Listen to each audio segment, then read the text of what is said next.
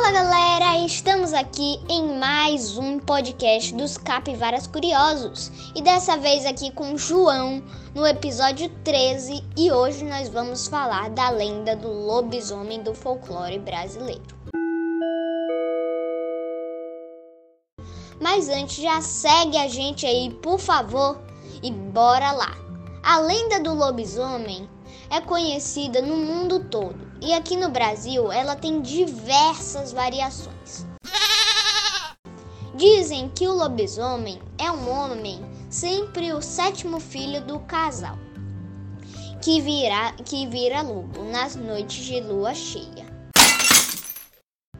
Ele fica com o corpo todo peludo, anda de quatro patas e corre tão veloz quanto um lobo em busca de suas presas pois se alimenta de sangue humano. Por isso, nas cidades do interior, as pessoas se trancavam em suas casas nas noites de lua cheia, com medo do lobisomem. Com medo do lobisomem.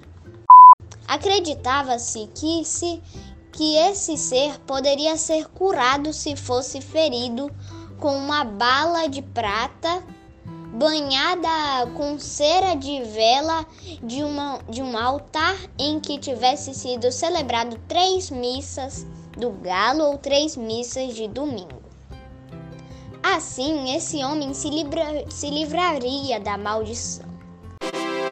Mas isso é tudo, galera. E o podcast de hoje já vai ficando por aqui. Então já sigam a gente. E tchau, galera! Falou!